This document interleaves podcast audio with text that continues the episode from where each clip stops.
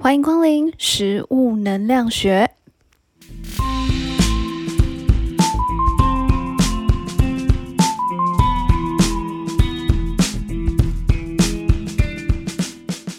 我们呢，今天要来录另外一个新的节目。大家知道，我们前阵子就是有那个红酒商啊，红酒 Kevin 啦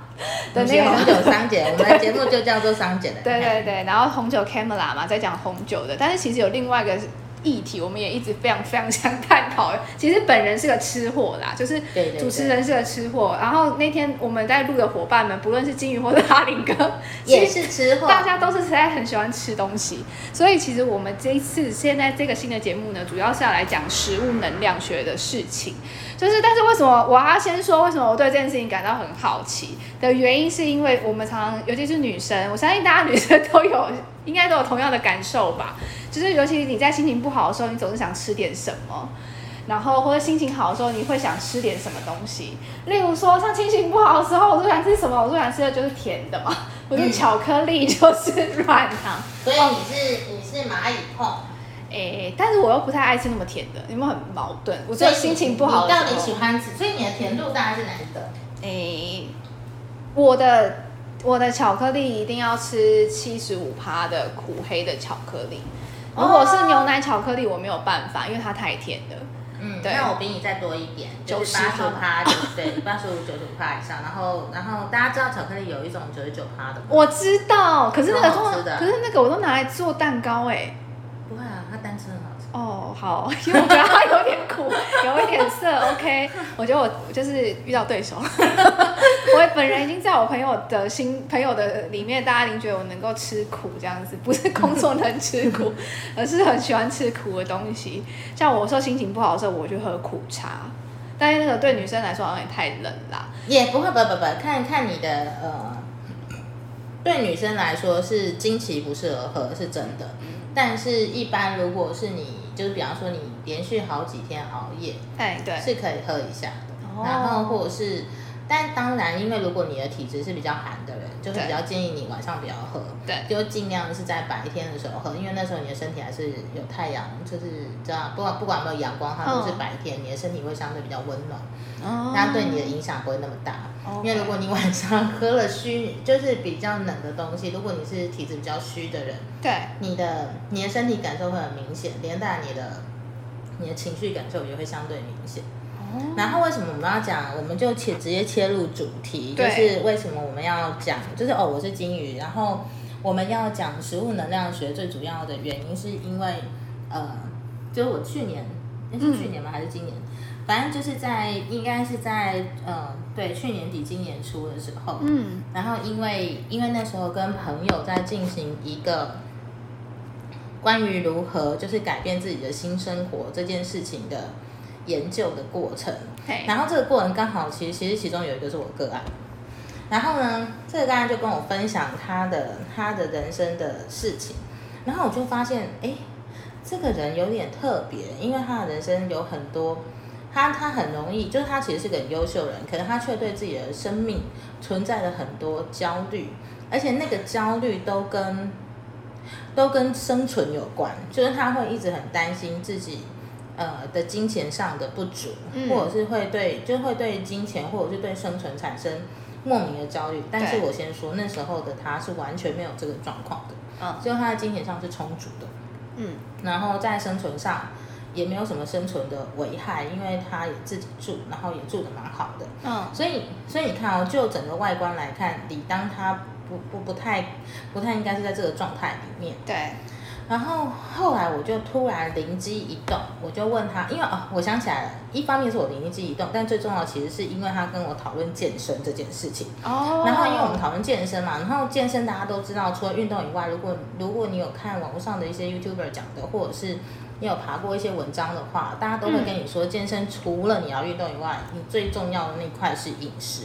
对啊，所以无论你是要增肌减脂，或者是或者是你想要变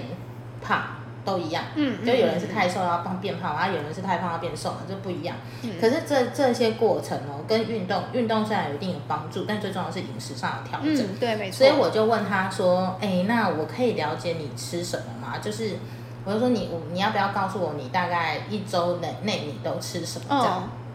结果他跟我讲完他吃的东西之后，我整个人就就突然意识到食物能量对一个人的人生影响之重。他到底吃了什么啊？这个一个礼拜里面，他不是那一个礼拜里面，而是他很长的一段时间都吃泡面。他在省钱吗？对对对，他是希望能够，就是因为他很担心他钱不够用嘛，对所以，他其实吃了蛮多的泡面。然后，然后他的食物的量的比重里面，其他的营养素都太少了，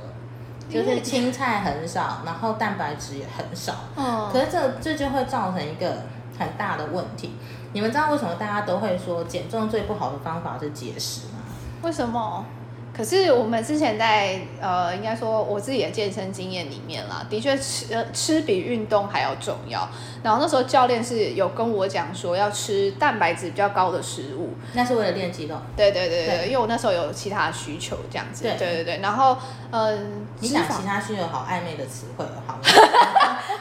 哦哦，就是在练线条啦，简单来说是这样，对对对？OK，对。那就是练肌肉啊。对啊就是练肌肉线练条肌肉的蛋白质的补充是非常重要。那是因为你的肌肉，你要长肌肉，蛋白质就是它最但我也要。瘦身啊，所以我也不能吃太多，所以我规定一天大概要吃多少卡路里这样子。对，可是那个不叫节食，我指的节食是有些人的节食是很过量的。所谓的过量，就有些人节食就可能会一天让自己吃不到一千一千大卡，然后或者是他的他的那个节食状态，就是他刻意所有东西都吃很少。是可是这是不行的，因为如果你真的真的有认真在健身，然后去看那些书的话，即便是什么二十二十四啊，或者是十六八或十八六的断食，都会跟你讲每天的营养素的摄取是要足够的。哦，对，没错，因大家为我是大家只会跟你讲说你的营养素的摄取的配比可以调整，但是绝对不会有一个人跟你说这些营养素可以不要吃。对，嗯所以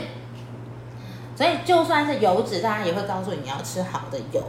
所以后来我看完那个朋友吃饭的，就是我看完他的食物内容之后，我就很很认真的跟他说，你知道吗？你你是第一个让我真正引发引发我觉得我要、我要去跟大家讲食物能量学这件事情的人，原因是因为我觉得我们大部分的时候，因为吃是我们的日常。嗯可是我们往往都不知道我们吃进去的食物到底跟我们的关系是什么。你嗯吃的任何东西，凡是进入你身体的，不管是什么，好、只要是进入你身体的东西，一定会影响你的能量品质。那能量品质是什么呢？能量品质这个讲法实在太抽象了，所以我可以跟大家讲，大家一定有听过所谓的吸引力法则。有，那吸引力法则里面很强调频率嘛，对，那频率频率相等的人就会互相吸引，频率相同的事物也会互相吸引。嗯，那你想哦，如果是这样的话，你吃进去的东西是好的，你的频率自然就会好啊。哦，那你吃进的东西是，它可能不是坏，但是它的它的状态是它的频率是低的，嗯那你是不是比较容易遇到低频的东西呢？嗯，这是一个相对性的状态我。有问题，嗯所以这个频率跟身体的呃机能跟情绪都有关系吗？当然有关系啊，嗯身心灵三者从来不是分开看的，身心灵三者一定是一体的。了解，就是，所以我们常常会说，就是身心灵的东西，有的人他是由由内而外练的嘛，但是也有更多人是由外而内的。嗯，所以练习身心以后，并不是一定要一定要什么去灵修啊，或者是去做那种就是隐遁山林啊，其实不用，真的，嗯 你好好做你自己。比方说你很认真健身，我觉得那也是一种修行的方式，或者是你好好做家事，我也觉得那是很好的事情。然后好好工作也是，就是。它其实没有一定要用什么方法，可是重点是你在做每一件事情的时候，还有你在把东西放进你身体，像是我说防凡进入身体的东西都很重要，大家大家要想进入你身体的东西有哪些东西，这是要想。我们现在讲的是食物能量，对，可是像你你抹的乳液是不是？哦，是啊，嗯，化妆品，都是就是嗯会让你的身体吸收的东西。哦哦，所以，所以你很贴近你身体的这些衣物也是，或是你使用的人，就是讲耳环啊，或是戒指啊，或是首饰啊，这些也都是，就是，就其实你的你所用的东西，跟你整个人要呈现的就是频率的品质、能量的品质，其实都是相关的。那我们要特别把食物提出来讲，是因为食物是你真正完全吃进去的，对吧？对对，所以所以我们才会就是在我在我那个朋友的食物清单上面，当我看到他过去过去的那一大段时间，那段时间我我不太确定到底有没有超过一年。天，的时间都是这样饮食的时候，我完全可以理解他的焦虑从哪里来，因为他的身体不断的在跟他求救，可是那个求救是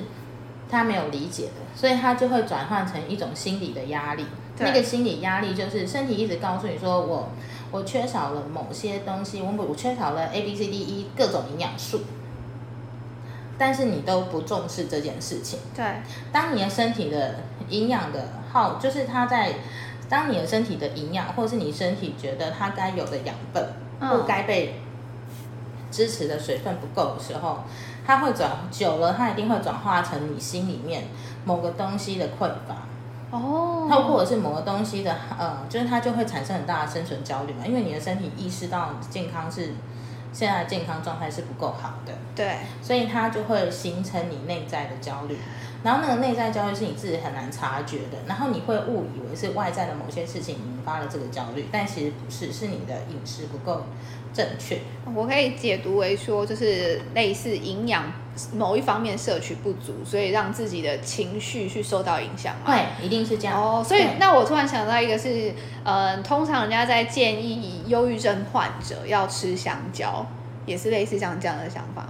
呃，我觉得除了这个原因以外，还有因为可能是因为香蕉香蕉里面含有的营养素会容易让你快乐，哦对，然后也有可能是因为，也有可能是因为香蕉这个东西它，我不确定它能不能够减缓什么样的东西，因为这个是这个这个需要医学专家来说啦对所以所以我觉得它它的状态应该是，主要是应该是它有安定心情啊，或者是。就类似像巧克力的效果。哎，对，差不多。然后可是因为其实像像如果是我我们在药草，就是在在香草上面，嗯。会比较建议的像是柑橘类的茶，嗯嗯嗯，，对，然后或者是像薰衣草类，就是比较能够稳定精神的，嗯。然后或是像檀木啊，就是哦檀木或者是像广藿香啊这种就是你你闻了之后，或雪松，就是你闻了之后，你的整个人就会身心比较安定的。哦，然后可是，像柑橘类，是因为你闻了之后，你的心情会比较好。愉悦，对对对对对，就是就是愉悦感的植物也会，就是那个能量品质是这样。嗯对，所以我觉得他有人会建议香蕉，也许是他他是这样的想法吧。哦，了解。嗯，没有，刚刚只是非常的好奇而已。所以其实食物在吃的时候，除了营养之外，其实对我们自己的自身，尤其是情绪上面，或者能量上面，也是有非常大的影响。哦，其实是有很大的影响的因为像像其实刚刚呃，就是刚开场的时候，就是就是我们有聊到说，你通常很忙的时候，好，我问你，你很忙的时候，你会想要吃什么？罗威娜，我嘛，嗯我想想哈，我很忙的时候，你忙到现在忙到不可开交，正在加班。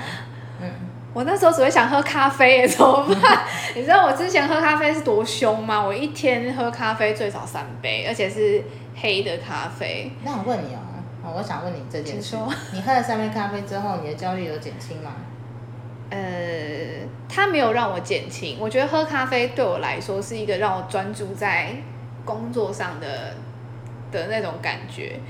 它跟喝酒是完全相反的。如果我今天在写案子的时候，我可能旁边摆的是酒。但是如果啊，因为写案子需要弹性，比较弹性的脑袋，嗯，对，所以我通常我在放旁边的时候，我会放比较轻，让我可以放松的东西。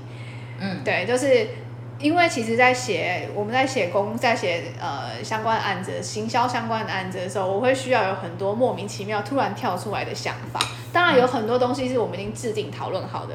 可是我会希望说在里面呈现的方面，或者是我在写的过程里面，它是一个比较轻松的过程，我就可以比较容易去写出精彩的案子。所以我旁边通常会放的是我会放松的东西，例如说简单来说就是酒嘛，或者是巧克力，嗯，好，对，然后或者是大家比较常听到的垃圾食物，例如洋芋片哦，洋芋片大概是我加班的时候非常常吃的东西，就是很垃圾食物一类的东西。但我本人没有特别爱吃炸的啦，所以就是我会比较放这些东西。但咖啡对我的之前我有非常现在现在应该好一点，我之前有很严重的仰赖咖啡的症头，就是上瘾啊。对，有点上瘾。我所以，我那时候我早上公到公司把东西放下来之后的第一件事情就是倒咖啡。我早上第一件事情就是倒咖啡，然后中午过后之后，我会再补第二杯。如果呢今天晚上到加班的时候呢，我就会进行第三杯。但是咖啡对我的意义是，就是因为我可能必须在处理某些事情的时候，我必须要让自己的心情保持一个亢奋的状态，然后我就是要有时候有点亢奋，我才会比较专心。对，所以所以你的重点是为了亢奋。对要亢奋一点，不然我也会就是我很容易分心。嗯，对，所以我那时候有非常痒，非就是有一些阵痛，但是其但是其实说实在，这件事情的确让我到时候后面是有造成影响的。什么样的影响？就是以咖啡来讲好了，以咖啡这件事情来讲好了，我后来的时候其实嗯，有一阵子是基本上我没有咖啡，我会有非常严重的头痛，然后我心情会非常容易的感到躁郁或者是忧郁，或者是会不开心的，就是。我可能今天没有喝到这么多，我的情绪非常会会非常容易荡下来。我后来自己有惊觉到这个状况的时候，我有跟我自己讲说，哎，不要不要太去仰赖这个东西。但是呢，不仰赖这个东西，我就会转到另外一个东西上面，那叫做软糖。大家其实可以去看一本书，有一本书叫做《烟草咖啡酒上瘾五百年》。OK，就是烟草咖啡酒才是真正的毒品啊！这个我真的觉得咖啡其实是啊，我那时候在戒，也也不算也不算戒，就是我稍微不要那么常喝咖啡，其实我身体马上就受影响。但是我喝太多咖啡的时候，坦白说，我心脏是不太，就是我有一些我有呃太忙的时候，我是很容易心律不整的。对啊，那时候就就是那个那是咖啡因喝太多。对，虽然其实后来其实那是多少在身体上面都会有一些反馈，就是要强迫自己降低，不能喝这么多。因为我真的觉得我喝了一天喝下三杯，你知道我那个心心跳跟那个，你心跳到应该会太高吧？我现在就也有这样的状况啊。最近都戴那个智慧型手表嘛，就是健康手环。我发现了一件事情是，就是呃，当然是我朋友提醒我的，其实我并没有注意到这件事情。他说我的心跳真的太快了，我的睡觉的心率的频率是非常低的，就是可能会比一般人还低。但是我的生活，在我在生活的的时候，，对，就是我的手表它可能会就是超过某一个程度的时候，它就会提醒我这样子，就是大概到一百以上，它就会少一百一百二以上，我也不太记得，反正它就是会提醒我。我一天像我昨天晚上，我昨天不会去跟我朋友吃个饭这样子，想个 n 次吧，一个小时啊、呃，不要一个小时，十分钟以内，我大概就可以想个三到四次左右。太多了。它就是疯狂的在想，这样子。然后我后来就去观察我的我的那个心率，然后一下就是会发现说，我的心率如果今天在一个很激动的场合的时候，我会跳到一百三甚至到一百八。可是我可能那个当下不是在运动，如果是运动那是另当别论。但是我刚刚就想说，好好哦，不用运动就已经可以到达这个心跳。那其实是很不舒服的事情啦，真的我没有骗你，那真的很不舒服。我当然知道很不舒服，对开玩笑。对，那真的很不舒服的状况，对对对，所以我后来其实真的是有慢慢再去讲降低这些事情。可是这件事情也让我意识到，就是食物对于身体或对情绪的影响。其实是很大的。就是我们再回来讲说，像刚刚讲如果你一直吃吃某一些单一的食物，其实也很容易造成这种状态。你可以去观察生活看看，就如果你那一阵子感觉到很很某种程度的某某些方面的匮乏，或者某些方面的，比方说像刚刚讲的生存的焦虑啊，或者是比方说像是如果像是对爱的匮乏，这也有可能是因为你的你的某些营养素真的是补充不足的，嗯你必须要去补充它。嗯，对。然后，然后像食物能量之所以会对身体有这么多影响，是因为所有食物的味道，就是它的酸甜苦辣、辛，好、对各种味道。它其实都会，它会刺激你的身体的某一些呃感官的感受，然后这些感受其实就像我们刚刚讲的，